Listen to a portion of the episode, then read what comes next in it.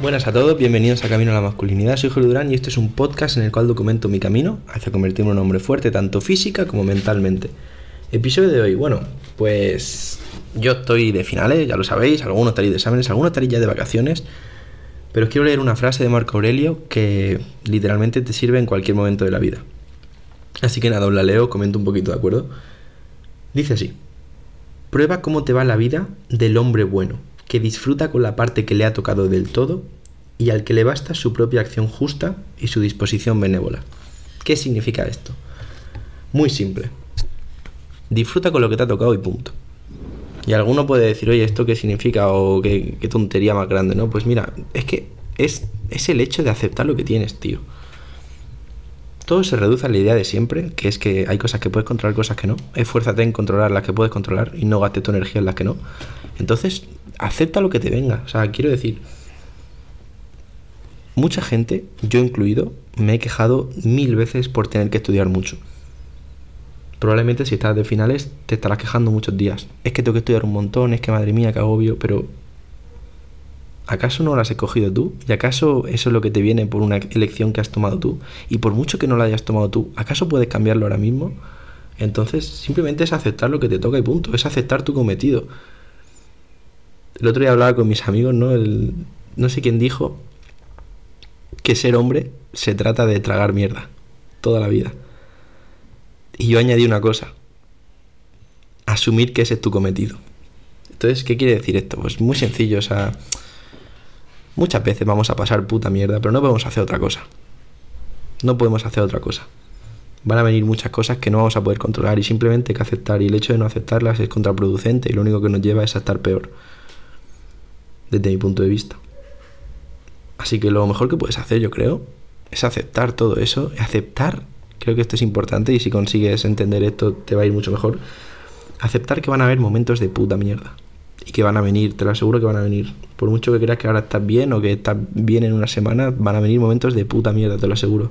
Yo estoy mejor que nunca y aún así sigo teniendo momentos de mierda. Así que es algo que es una idea que yo creo que si interiorizas y eres capaz de entender y saber que por mucho que estés bien hoy, cuidado, porque probablemente un día estos estén mal, si interiorizas eso, yo creo que eres invencible, tío, literalmente, porque al saberlo es como que ya estás preparado. Entonces el día que te viene simplemente dices, vale, pues ya está, es esto lo que pasa, punto. Lo intentas ver de una manera objetiva porque sabes que iba a venir.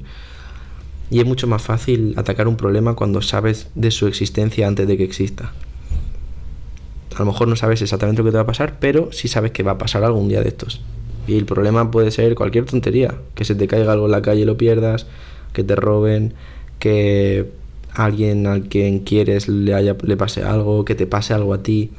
Entonces, el hecho de saber que van a pasar cosas malas, cuando llegan hace que baje su nivel.